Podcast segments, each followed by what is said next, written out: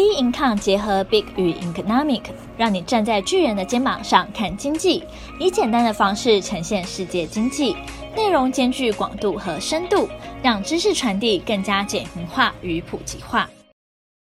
各位听众好，欢迎收听今天的小资生活理财树。今天呢，要跟大家谈的是快喝不到可乐了，苏丹内战呢，跟你我都有蛮大的关系。哎，不知道各位听众有没有有一些人呢，蛮爱喝可乐的？像我觉得我自己应该也还算是爱喝可乐啦。比如说去吃麦当劳的时候，如果是一般的正餐时间的话呢，我也会挑选像是可乐来，就是当做一个配餐的一个饮料。但是哦，可乐现在呢，可能有可能会断货。而不只是可乐啊，如果说你是喜欢喝汽水啊，或者喝雪碧啊之类的，都还蛮有可能会断货的哦。然后在糖果啊，还有彩妆上面呢，可能都会发生问题。那最主要原因呢，就是在苏丹的内战，以及呢，就是苏丹有盛产一种就是阿拉伯胶的一个成分，然后它这个成分呢是在可乐上面非常非常就是重要的一个成分之一。那我们先来聊一下，说，哎，苏丹为什么发生内战？因为二零一九年的时候呢，军方呢发动政变，结束了前总统巴希尔三十年的独裁政权。那苏丹呢，其实也有曾经呢有推动过民主转型，但过渡政府呢无能解决军权势力过大的问题。那苏丹现在的总统呢，柏罕跟副手。达加诺呢，因为军队的规划等问题反目冲突呢，造成现在差不多有四百多人死亡，那还有很多人是有受伤的一个状况。但是在非洲里面啦，会出现说，嗯，可能军阀乱斗呢，其实也是非洲的一个老问题。老实说呢，苏丹它拥有资源算算是非常的一个丰富。苏丹它的位置在埃及的南方，尼罗河的上游，所以呢，它的里面呢有很多像是矿物啊，就矿藏物啦，还有它是非洲第三大的黄金生产国。而且呢，它的石油的储量呢为五十亿桶，资源真的非常的一个丰富。像之前啊，在被英国殖民的时候，就被英国殖民者称为它是金属之国。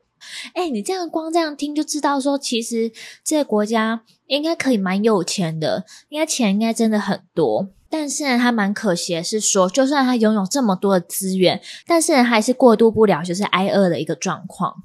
但是呢，他们就是在军阀冲突这件事情真的是太严重了。那非洲大陆上的威权统治者通常比较偏好建立一个忠于自己非政府武装团体，以防范呢就是国家军队的叛乱呐，或是在野政党的暴动。那他们扶植的武装团体可能经年累月之下，可能才会借由外国势力的支持，又再壮大起来。那外国势力呢，经常因为在非洲有强大的。呃，商业啊，或是政治的利益，就是涉及在其中。然后再加上呢，非洲是面临土地退化啊、极端高温啊、旱灾啊等等灾患一个频繁的关系，所以导致说他们的农业其实是减产的。在减产这个状态下的话呢，它的 GDP 的成长很放缓，生计也受损，然后饥荒呢也非常非常的严重，所以它其实算是全世界最贫穷、最失败的国家之一哦。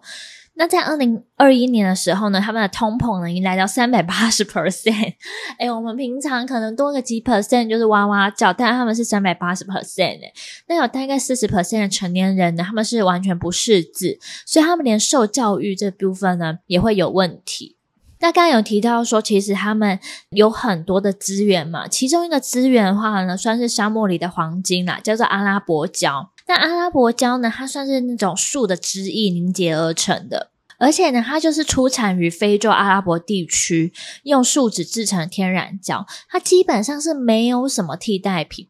诶，这个阿拉伯胶哦，它全年量产了十二万吨，产值在十一亿美元，但是呢，七十 percent 都来自于苏丹。那它可以用的地方包括天然的乳化稳定剂呀、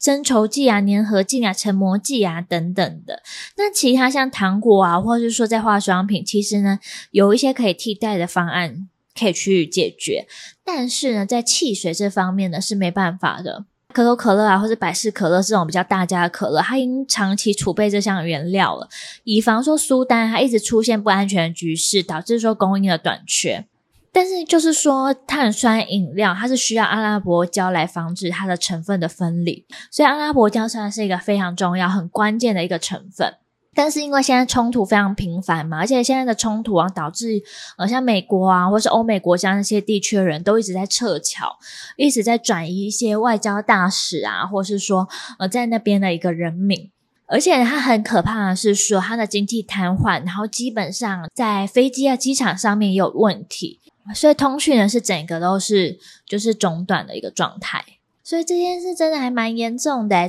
可乐是就是卖到全世界，很多人都很喜欢，但是呢，目前的库存大概在五到六个月内会耗尽。所以呢，我在看资料的时候有看到说，有很多相关的供应商或是采购，其实都会对说面对未来的话是比较不确定性啊。像是印度孟买进口商，他们就有提到说，他们很努力在取得阿拉伯胶，但是呢都不确定说运送的作业呢何时会结束。那同时间的话，真的可口可乐跟百事可乐这样的大公司来说，它的制造配方如果真的没有阿拉伯胶的话，呃，真的就没办法就是产出出来了。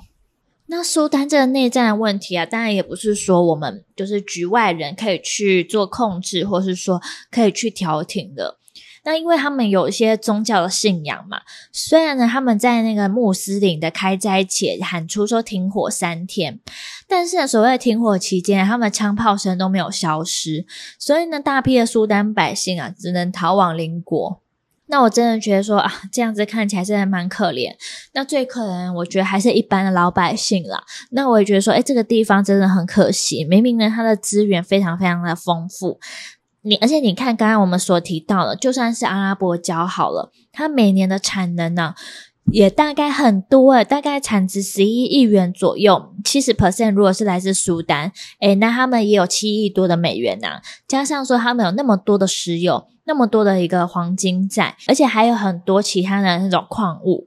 哎，老实说，这样听起来的话，就是要有钱都不难吧？可是呢，他们在那种生育率啊，或是说在那个饥饿的程度啊，受教育的程度的状况，真的是非常的一个糟。所以今天的这一集节目的话呢，就是大概跟大家分享一下，说，诶，从苏丹为什么会发生的一个内战，以及呢，它会产生一些多严重的结果，来分享给大家。那我相信听完之后，大家也会觉得是说，哇，那真的还蛮严重的，尤其是可乐，你日常当中。你要去便利商店买，随手呢都可以买到，但是如今呢，你却买不到的一个状态。好，那我们今天的分享呢，就到这边结束。那大家对于今天这个主题觉得还有趣吗？还喜欢吗？如果说大家对于说，哎，不管是苏丹内战啊，或是可口可乐呢，有些什么样的想法的话呢，都欢迎你呢，就是私讯我们，跟我们分享一些就对于市场啊事件的一些看法。那我们今天提到可乐这个主题呢，我们也有非常精确，然后又明了的方式整理在我们的 Instagram 上，所以大家也要记得去追踪我们的 b e i n g c o n 的 Podcast 喽。那我们今天的小资生活理财术就到这边结束，那我们下期节目见，拜拜。